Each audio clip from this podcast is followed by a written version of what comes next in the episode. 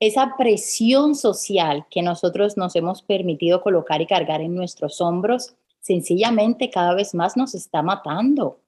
Emocionalmente nos está degradando, nos está absorbiendo, está acabando con lo que nosotros realmente somos. Estamos colocando un énfasis en el ser, en el verme que soy perfecto, que hago todo perfecto, que puedo con todo, cuando realmente el énfasis debe ser en lo que yo necesito, no en lo que quiero mostrar.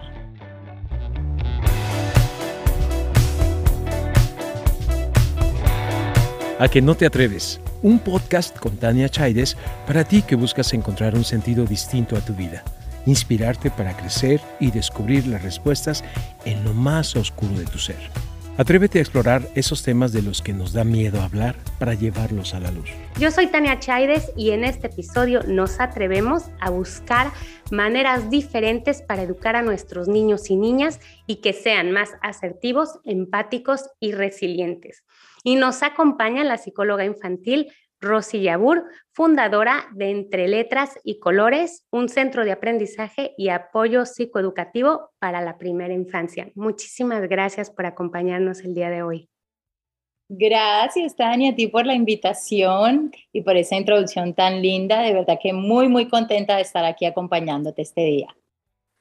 Qué increíble, gracias a ti, Rosy. Y bueno, primero quiero que me comentes un poquito ¿qué es lo que te llevó a dedicar tu vida a la educación de los más pequeños, ¿no? O sea, ¿qué fue eso que, que te cambió para que buscaras esa misión de vida, ¿no? Bueno, Tani, te, te cuento que en mi primera infancia todo empezó por ahí. Cuando yo estaba muy chiquita, yo fui víctima de bullying, pero yo no tenía ni idea en aquel entonces de qué era el bullying. Eh, simplemente sabía que me sentía mal, que era difícil interactuar con otros, sentía que no valía, em, que no pertenecía, que no pertenecía a este mundo y no entendía por qué. No entendía por qué. Pero bueno, luego años más adelante, para no hacer la historia muy, muy larga, ya en mi adolescencia, conocí a una chica, una de las niñas populares de la escuela, que por primera vez me vio. Como que era, era algo impactante para mí que una chica popular luego de que eran los populares quienes pues te agreden, te esconden las cosas, te dicen que te mates, que eres horrible, que no sirves para nada. Esa chica me vio y por alguna razón empezamos a hacernos amigas y yo sentí por primera vez que, que empezaba a pertenecer, que había alguien que podía verme. Y hizo como algo, eso hizo clic en mí, todo empezó a cambiar un poco y yo dije, ok, si ella pudo notarme, yo puedo hacer algo por mí misma, yo puedo cambiar, quizás no soy la terrorífica que pensaba o no todo está mal conmigo. Y luego fui creciendo, me cambiaron de escuela, que creo que también fue en parte muy positivo. Y ahí conocí a otras niñas que también estaban pasando por lo mismo que yo había pasado. Y fue cuando dije, yo quiero estudiar psicología porque yo quiero ayudar a otras mujeres a que dejen de sentirse como yo me sentí. Pero una vez empecé en la carrera, me di cuenta que había algo mucho más allá. No era simplemente el bullying, era por qué yo no me atrevía a colocar límites, por qué yo me creía que yo era poca cosa, por qué yo sentía que no valía, por qué yo no me atrevía a interactuar con los otros. Entonces, empecé a darme cuenta gracias a la profesión que no era simplemente lo que sucedía en la escuela, sino lo que estaba pasando en mi casa.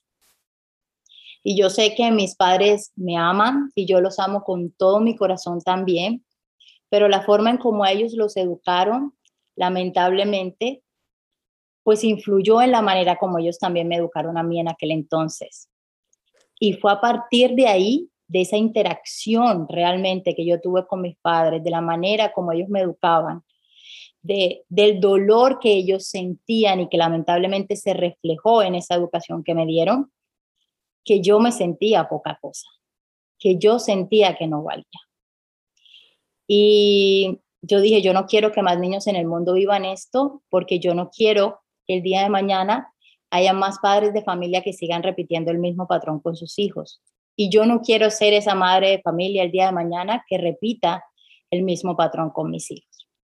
Pues yo te agradezco mucho, Rosy, que, que, te atrevas ¿no? a contar esta historia tan personal, porque justamente es desde estas historias personales que nos conectamos, ¿no? Y muchísimas de nuestras, de las chicas que nos escuchan son justamente mujeres. Entonces, es súper importante, ¿no? Que sepamos que, que muchas veces no, no nos pasa solo a nosotras, ¿no? O que como mamás no es que no, no lo queramos hacer mejor porque no queramos a nuestros hijos o a nuestras hijas, es porque no tenemos esas herramientas, ¿no? Entonces ahí es en donde entra esa labor tan bonita que tú realizas, ¿no? Así es, totalmente. No es porque queramos hacerlo mal, es porque sencillamente no tenemos otras herramientas y no hemos sido conscientes de por qué actuamos de la manera como actuamos. Entonces es necesario pasar por un proceso para poder llegar ahí, para hacer conciencia de, de dónde viene mi actuar, por qué hago esto, por qué no me puedo controlar, por qué exploto, por qué grito, por qué pego. Hay una razón de ser. Y el primer paso es, empezando a, es empezar a aceptar de que ese comportamiento no es adecuado. Y el siguiente paso es empezar a comprender de dónde viene, cuál es la raíz del mismo. Y es que fíjate, es, es muy complicado, ¿no? Que, por ejemplo, tus, tus bases, ¿no? Son la empatía, la resiliencia, la asertividad, ¿no? Pero ¿cómo voy a enseñar a mis hijos a ser asertivos si yo no soy como mamá asertiva? ¿Cómo voy a enseñar a mis hijas, a mis hijos a ser empáticos eh, si yo no lo soy, ¿no? Entonces, primero creo, y esa es la invitación de a que no te atreves a que nos echemos un clavado a nuestro interior. ¿Y cómo podríamos como mamás como papás, como educadores, como que si estamos en esa búsqueda y estamos ahí buscando una manera distinta de hacerlo, ¿cómo podemos eh, empezar a cambiar para luego cambiar a nuestros, a la manera en la que educamos a nuestros pequeños? Totalmente, tú lo has dicho con esa frase, tenemos que empezar a cambiar para poder empezar a cambiar la manera como educamos a nuestros niños. Y es muy cierto, yo cómo puedo empezar ese cambio con la autoconciencia, yo primero necesito ser consciente de mi actuar y de si ese actuar realmente está generando un beneficio o no. No solamente a mis hijos, sino también a mí mismo o a mí misma. Esa manera de actuar, cómo me hace sentir, en qué parte de tu cuerpo lo sientes. Es en tu cabeza, es en tu espalda, es en tu pecho. ¿Qué emoción surge en ese preciso instante? Atrevámonos a reconocer lo que nosotros estamos sintiendo, porque la infancia no se nos permitió. ¿A cuánto no nos dijeron, no llores, que tú eres muy fuerte? O las niñas bonitas se ven feas cuando lloran. O no hay ninguna razón para llorar. No, no, no, no, no. A ver, no pasa nada, no pasa nada. Entonces empezamos a creer y a condicionarnos en el hecho de que, ok, esto que yo estoy sintiendo no lo debo sentir. Así que yo lo voy a reprimir y yo voy a, montar, a mostrar ante el mundo que todo está bien.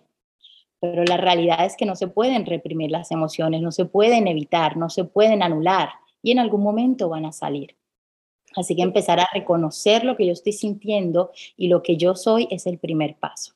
Y fíjate también, bueno, dices de las niñas, ¿no? Y de los niños peor, porque todavía los niños les permitimos expresar mucho menos, ¿no? Es de que no, y tú no llores y los niños no lloran y bueno, los pobres niños no tienen la capacidad de mostrar los sentimientos, ¿no? Y no estoy hablando solo de las, las personas de nuestra edad, los adultos, ¿no? Que les dijeron, no llores, llorar es de niños, sino también hay muchos padres, muchas madres, abuelitas que siguen educando así a los más pequeñitos, ¿no? Y, y no les dejan ser no les dejan el poder sentir. Entonces, ¿cómo podemos empezar a, cambiar eso? ¿Y cómo lo estás haciendo tú en tu centro, con tus pacientes, con tus alumnos? Una vez empezamos con esa autoconciencia, ese reconocimiento de mi propio ser, yo puedo entonces empezar a debatir si lo que yo estoy haciendo es correcto o no lo es es adecuado, genera un beneficio realmente para mi hijo, para mi hija, o para mi estudiante, o para mí mismo, ¿cierto? Y siempre llegamos a la conclusión de que no, de que realmente todo proviene de la manera como nosotros fuimos educados, de lo que nosotros nos dijeron, pero no necesariamente de que haya una razón de ser que en realidad me esté diciendo esta es la manera correcta de hacer las cosas. Esto va a generar un beneficio. Entonces, cuando yo empiezo realmente a debatir mis propias creencias, me empiezo a dar cuenta de que hay una raíz de las mismas y que esa raíz necesita cambiar.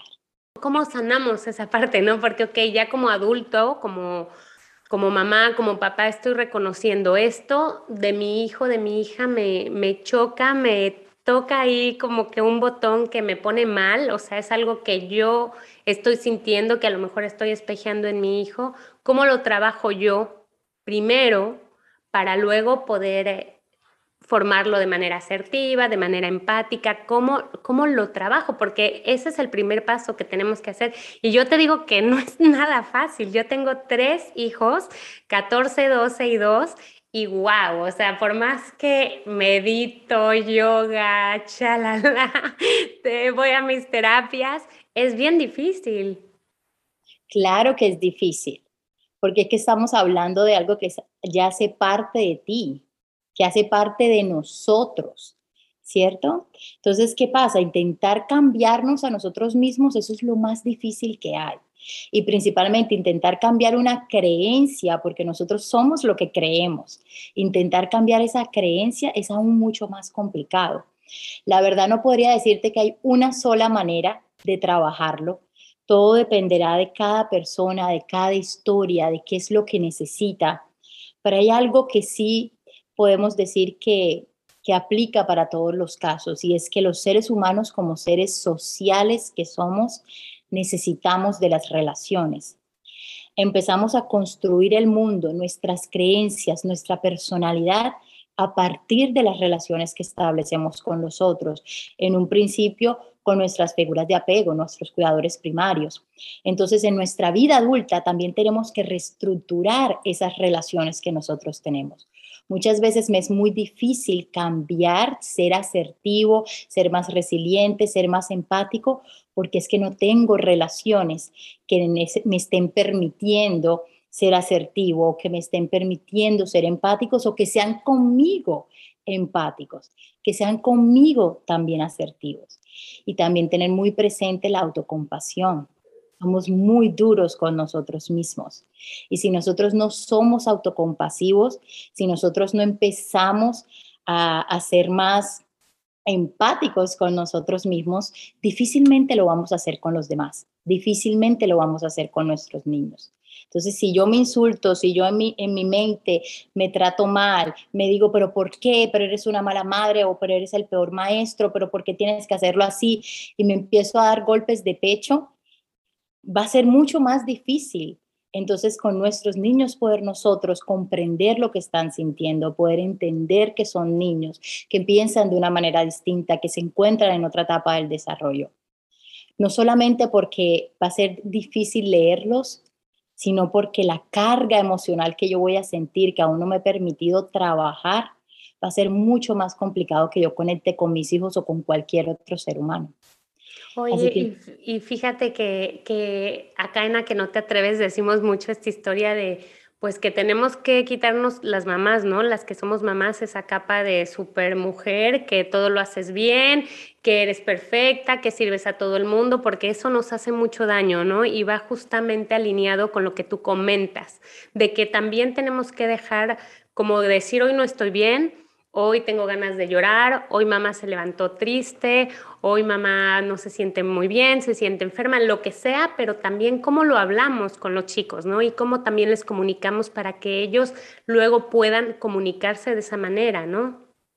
Claro, es que ese, esa presión social que nosotros nos hemos permitido colocar y cargar en nuestros hombros, sencillamente cada vez más nos está matando emocionalmente nos está degradando, nos está absorbiendo, está acabando con lo que nosotros realmente somos.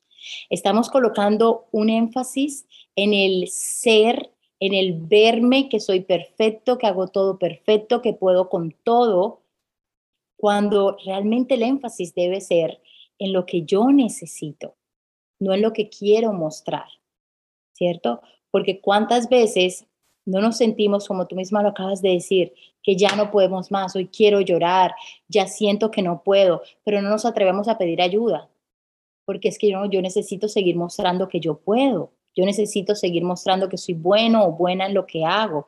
Soy un buen padre, una buena madre, un buen profesional. Pero aceptar y reconocer que como seres humanos, por naturaleza, necesitamos de un otro, también puede ser el inicio para el cambio. Nosotros como seres humanos, desde que nacemos, si no, si no tenemos a esa figura de apego, si no tenemos esa figura de protección y cuidado, ¿qué nos va a pasar? Vamos a morir. Si tú un bebé lo dejas en el medio de la intemperie, no hay absolutamente nadie que lo alimente, que lo acobije, que le dé amor, que le dé cariño, ese bebé va a morir. No tiene manera de vivir por sí solo. Entonces, a lo largo de nuestra vida, siempre resulta siendo lo mismo. Nosotros no podemos solos.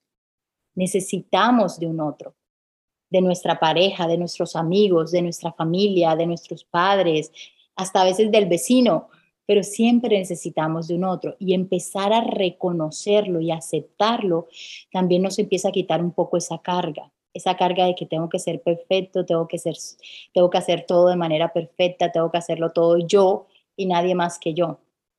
Totalmente. Y, al trabajar en estos tres pilares, ¿no? Que tú, cuéntanos un poquito por qué la empatía, por qué la asertividad y por qué preparar a nuestros hijos, ¿no? Para, para ser resilientes, ¿por qué es tan importante, ¿no? Yo pienso que ser empático, resiliente y asertivo nos, nos va a permitir desarrollarnos de una manera óptima en la vida y poder alcanzar cualquier cosa que para nosotros se denomine éxito.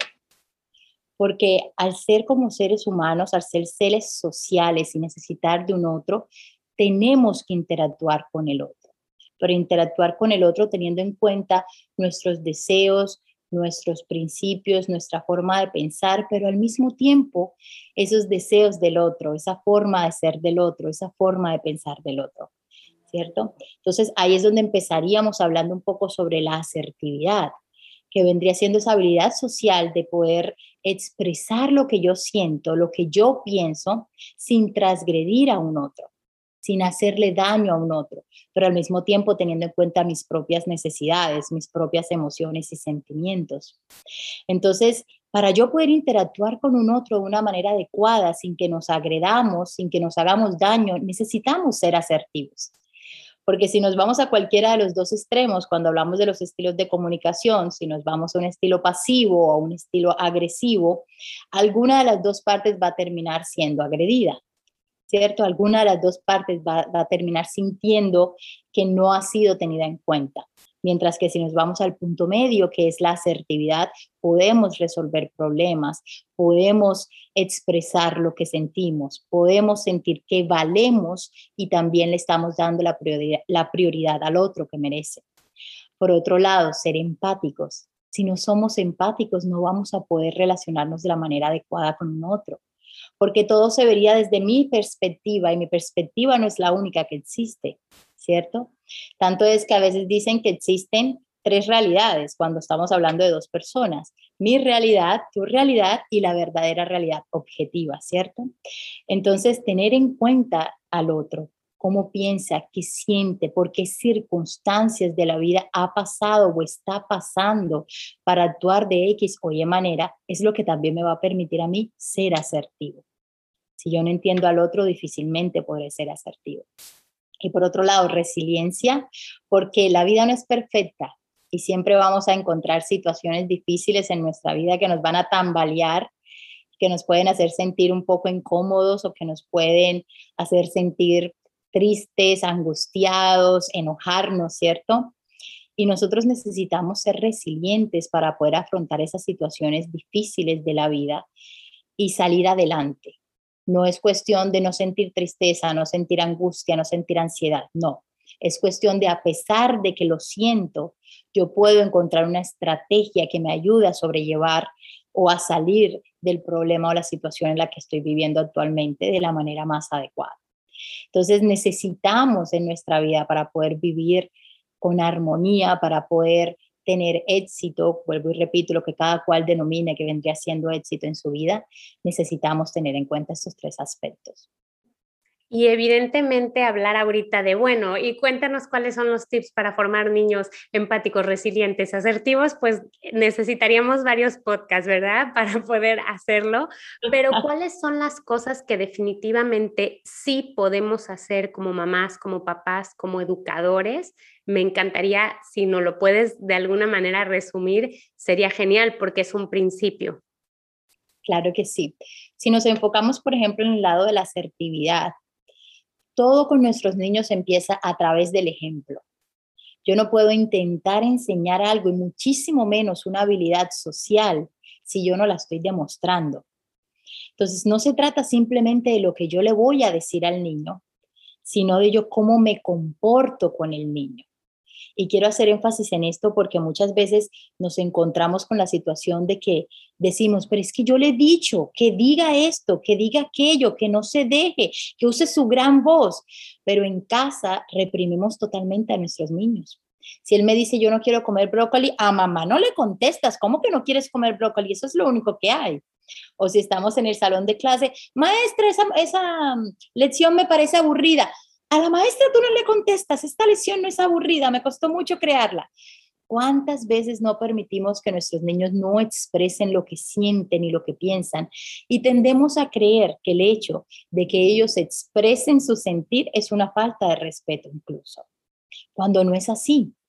Entonces, si queremos empezar por modelar, mostrar, mostrar cómo somos asertivos, necesitamos ser asertivos con ellos y permitirles que ellos expresen lo que sienten y lo que piensan, porque ese es el pilar de la asertividad. Por otro lado, si yo quiero que mi hijo o que mi estudiante sea empático, la mejor manera de enseñarles esto es siendo nosotros empáticos con ellos cuando se encuentren tristes, cuando se encuentren angustiados o tengan miedo, en vez de intentar reprimir esa emoción o anular esa emoción, qué bonito sería conectar con ellos, entender lo que están sintiendo. Estás triste, ¿verdad? Porque se te rompió tu juguete. Te entiendo. Entiendo que seas triste, que estés triste. A mí también me dolería si se me rompiera ese juguete. Aquello que para nosotros puede ser muy sencillo, o que puede ser algo pasajero, para ellos puede ser algo grandísimo, que les duele muchísimo, que les impacta muchísimo. Y poder nosotros tener la capacidad de entender que ese problemita que nosotros vemos tan chiquito, para ellos es así de grande, ya estamos ahí enseñándoles a ser empáticos, ya estamos enseñándoles que aunque las personas piensen diferente a ellos, nosotros podemos comprender cómo los demás se sienten y cómo los demás piensan. Rosy, no sé si a ti te pasa cuando hablas con tus mamás, con los papás con los que trabajas, con los educadores. Yo ahora hago mucho este ejercicio con mi niño de dos años, porque con los otros dos no lo hice, ¿no? Pero lo que le decimos al nene chiquito de, no pasa nada, se te cayó el helado, no pasa nada, mi amor. Y es como, wow, cuando yo comprendí que sí le pasaban cosas, es como que, ¡ah! ¿cómo dejo de decirle que no pasa nada? ¿Cómo me comunico con él? Pero lo hacemos de verdad de manera automática y sin querer hacer daño en absoluto Y a lo mejor al pobre realmente le está pasando muy mal por eso, ¿no? Entonces, qué lindo es poderlo ver desde otra manera para poder ofrecer pues otras vías mucho más sanas para nuestros chiquitos, ¿no? Claro, y eso pasa todo el tiempo, lo hacemos en automático. No pasa nada, o se cae el niño, no pasa nada, estás bien, arriba, o el ejemplo del helado que acabas de decir se cayó y para ellos se le acabó el mundo, se cayó su helado. Y más dependiendo de la edad, los más chiquitos pues quizás no tendrán esa capacidad de pensar todavía en que puedo tener otro helado, ¿cierto? Sino que se me cayó mi helado, se acabó el mundo. Entonces, la invitación en esos casos es anotar. Atrevámonos a anotar en el día a día, hacer ejercicios de cómo yo noto lo que el otro hace, lo que el otro dice, lo que yo mismo estoy haciendo, porque cuando yo empiezo a hacer el, ejercicio de notar en situaciones como estas, lo que yo puedo es notar, no decir no pasa nada, sino, ay, se te cayó el helado, estoy notando lo que pasó. Y ahora veo que tu carita está triste, estoy notando lo que pasó. Estás llorando porque se te acaba de caer el helado. Estoy notando, estoy observando. El niño se siente notado, siente que que vale, que su presencia está siendo observada por un otro. Y nosotros los seres humanos necesitamos ser notados. Si no, pues porque en la vida adulta tanto queremos hacer una cosa y la otra y somos felices mostrando en las redes sociales todos los logros, porque necesitamos ser notados, hace parte de nuestra naturaleza.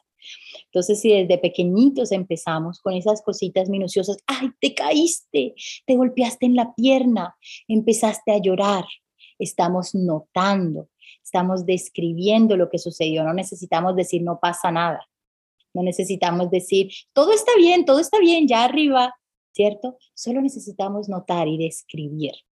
Y luego, cuando ellos nos ven a nosotros, que es lo que se denomina por referencia social, cuando ellos ven nuestro rostro, si nosotros tenés que tener que decir está bien o no pasa nada, solo con nuestro rostro calmado y relajado, ellos sabrán que todo está bien, que quizás me van a comprar otro helado, que me caí pero me puedo volver a levantar, que se me rompió la muñeca pero la podemos volver a pegar, no necesito decirlo, necesito mostrarlo para que ellos realmente puedan sentirlo, puedan realmente percibirlo. Porque si les decimos que todo está bien, pero tenemos una cara de tragedia, sencillamente no estamos haciendo nada. Estamos enviando un mensaje completamente erróneo en ese caso. Y entonces, siendo más eh, asertivos, siendo más empáticos, ¿es como logramos la resiliencia de los niños? ¿Va por ahí o cuáles son los otros pasos que tenemos que hacer también para asegurarnos de que nuestros niños pueden lograr más resiliencia en su vida, ¿no? Por supuesto, requerimos de la empatía en un primer lugar, en esa conexión que tenemos con ellos, para que ellos puedan saber que el mundo es un lugar seguro, todo empieza desde que nuestros chiquitos nacen, lo que nosotros denominamos en psicología el apego, esa creación del apego con su figura primaria, que podría ser mamá, podría ser papá, usualmente es con la madre. Cuando tenemos un apego seguro con nuestra madre, podemos empezar a interpretar a partir de ese apego que yo genero con mi mamá o con mi figura primaria, yo puedo empezar a interpretar si el mundo es un lugar seguro o no. Cuando yo siento que esa figura primaria me va a socorrer si me sucede algo, me va a consolar cuando tengo miedo o me va a abrigar cuando tengo frío, me va a alimentar cuando tengo hambre. Poco a poco, a medida que yo me voy desarrollando y voy creciendo, empiezo a interpretar de que el mundo es un lugar seguro porque hay alguien que me va a ayudar, hay alguien con quien yo puedo contar. Luego vamos creciendo mucho más, nos vamos dando cuenta que nosotros mismos podemos también hacer cosas por nosotros, pero aún así yo sigo teniendo la certeza de que ahí está esa persona que me ama, que me quiere, que me protege, que me ayuda. Y empiezo a interpretar que el mundo también es un lugar bueno, es un lugar positivo, que voy a encontrar personas el día de mañana que también me van a poder ayudar y que yo también voy a poder hacer lo mismo por los otros. Entonces mira cómo hay esa conexión entre la empatía que generamos con nuestros niños, la conexión que generamos a través del apego, cómo va evolucionando poco a poco para que ellos interpreten que el mundo es un lugar seguro y que por ende, aunque hayan problemas, dificultades o me sienta mal, yo voy a poder seguir adelante. Yo voy a poder eh, enfrentar cualquier problema o cualquier situación que se presente. Entonces, todo va desde la conexión, todo va desde las relaciones que establecemos con nuestros hijos y es por eso que es tan importante ese vínculo que establecemos con ellos, sea como padres, sea como maestros, sea como familiares, pero ese contacto que tenemos con nuestros niños es de suma importancia, de suma importancia. Y Rosy, ¿qué es lo que de pronto como madre, como padre, como, como educador, lo más dañino que podemos hacerle a un niño o a una niña en esta primera infancia. O sea, si podrías decir, eh, esto es lo más dañino que puedes hacerle a un niño o a una niña, evítalo a toda costa, aunque de pronto tú estés trabajando tus propios procesos, aunque no hayas logrado ser empática, aunque no hayas logrado la asertividad en ti misma para enseñarla, ¿cuáles serían esos como focos realmente rojos en donde tenemos que poner pues mucho ojo, ¿no? Me atrevería a decir en primera instancia el ignorar. Es lo peor que podemos hacer. Muchas veces creemos que no lo voy a ignorar para que se le pase. el ignorar a nuestros niños envía el mensaje de no me importas. Y el no me importa envía el mensaje de no eres valioso, no eres importante, no te quiero. Entonces, evitar a toda costa ignorar.